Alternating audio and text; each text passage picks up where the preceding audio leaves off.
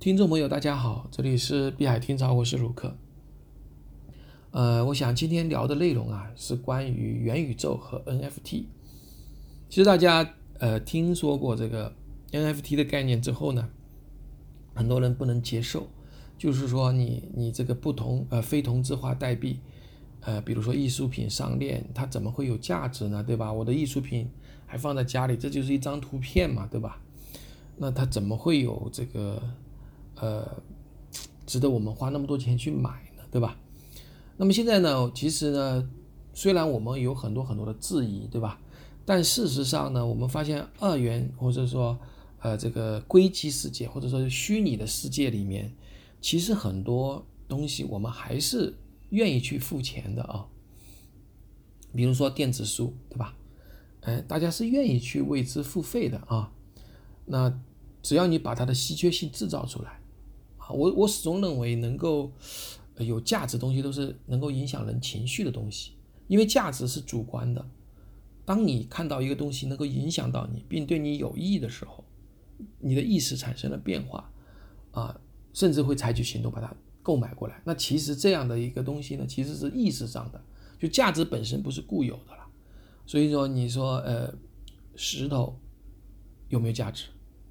呃，我说的不是石头，就是钻石啊，或者是宝石啊什么的，黄金什么的，它本身是没有价值的，没有人类就没有价值，啊，只有人类，啊，就是比如说戴上钻戒了啊，代表一个意义，这个意义是在人脑里面形成了，不管它是广告造成的，还是怎么样形成的，它已经有这个概念了，所以我们认为它有价值，它是一种共识啊，就是呃，就是人类的一些，不管大社会还是小社会还是小群体。比如说我们说的玉也是一样。那么回过来，我们来讲 NFT 虚拟空间里面的画、数字化、数字艺术有没有价值？上次我们已经分析过了。其实只要人愿意认为它有价值，它就有价值，对吧？那问题是，那么我们其实忽略了另外一个点啊，忽略了另外一个点。其实人类社会你会发现，越来越倾向于在我们说的这个硅基世界或者虚拟空间里面，呃，去去获得乐趣，是吧？那比如说你在网络上看书啊，你在里面看电影，里面打游戏，是吧？这其实都是虚拟的，对吧？它不是像以前有个图书馆，有个真实的书，或者是真实的景色，是吧？呃，不是照片啊，真实的景色和真实的艺术画，是吧？又可以触得着、摸得到的，对吧？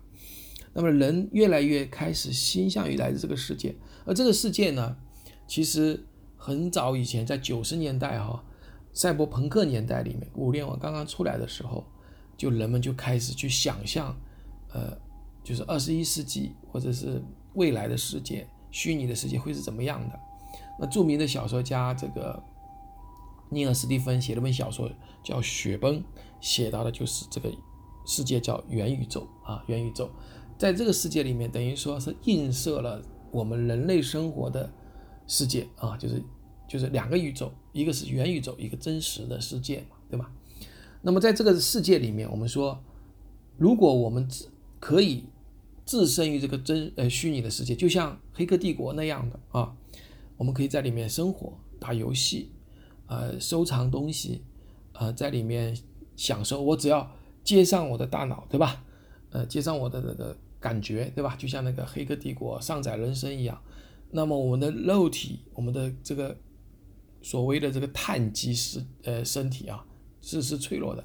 但是我同样可以通过上转呃上传意识，呃上传这个记忆，然后通过大脑跟虚拟的空间里面的人呃进行进行呃这个交互啊，可以得到另外一种快乐。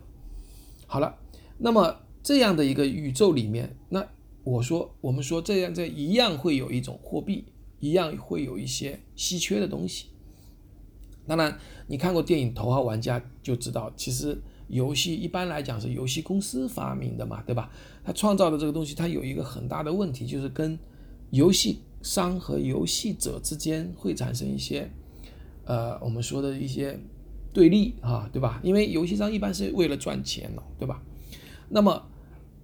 未来的话呢，我不是说这个赚钱有问题啊，就是未来的话，可能会出现什么呢？就是可能去中心化，而不是中心化的公司来控制这个游戏，可能是各个这个自呃，就我们叫做呃去中心化组织啊，有开发的，有管运呃社区的各种里面流行的一种价值元素，我们或者叫通证吧，对吧？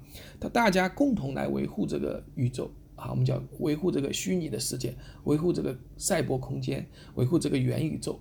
那么在这个世界里面，游戏的厂商不能像像以前一样控制的一切嘛，对吧？在这个世界里面，很多东西它可以做到稀缺。如果你是以假控制，那就不可能稀缺了嘛。如果是在区块链上，它就可能做到稀缺。比如说一个道具，在在这通过这个二维码，对吧？这个这个识别在。这个区块链上识别啊，它是一个，呃，这个道具或者这个玩具，它是唯一的，对吧？那当然有价值，就像我们真实世界里面，大家都想要，但这数量就这么一个或者几个。那么在这个世界里面，我们也是需要去收藏这些，会使用这些，而且我们通跟的这个交互的过程中，使用的过程中会得到它的快乐，人的快乐嘛啊。所以，我们在这个宇宇元宇宙里面，我们就就需要这些 NFT。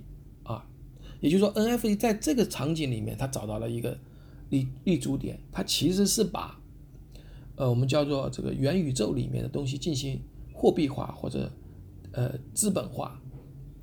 那么在这样的话，人们才会投入到里面去嘛，对吧？啊，当你在这个世界里面，呃，可以得到更多的这个资产，而且资产又可以返回到这个实际的世界里面来，啊，这就非常有意思了啊，这两个。宇宙啊，我们两个平行的世界同时存在，啊，这是呃我们的一个想法，就是说目前来讲是不是到了我也不知道，但是我相信在未来的世界里面，人类啊可能会真的和做到这个大脑里面接芯片啊，就像马斯克他已经做到了嘛，他做了一个实验，就是让小动物把那芯片放在小动物的脑子里面，比如放在猴子脑子里面，猴子就会有规律的根据这个意呃这个芯片的这个。呃，这个这个刺激进行反射啊，做出相应的活动。那么将来人类可能不也是一样，就像黑客帝国一样，插个管子，也许不用插管子，直接是通过 WiFi 呀或者蓝牙就直接就把意识进行传输，甚至到一种境界，就是说，呃，人类这个这个可以上载自己的意识和记忆到这个呃虚拟的空间或者元宇宙里面。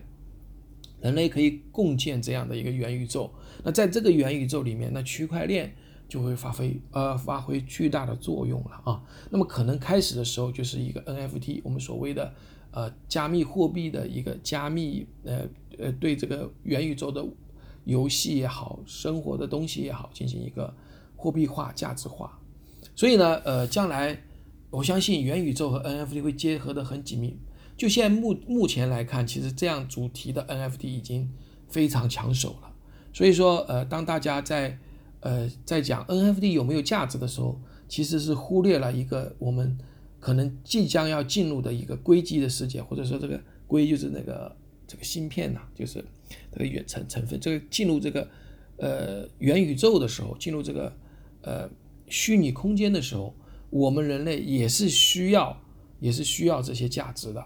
所以，当那个时候，NFT 也好，加密货币也好，可能就是一个载体或者是一个工具。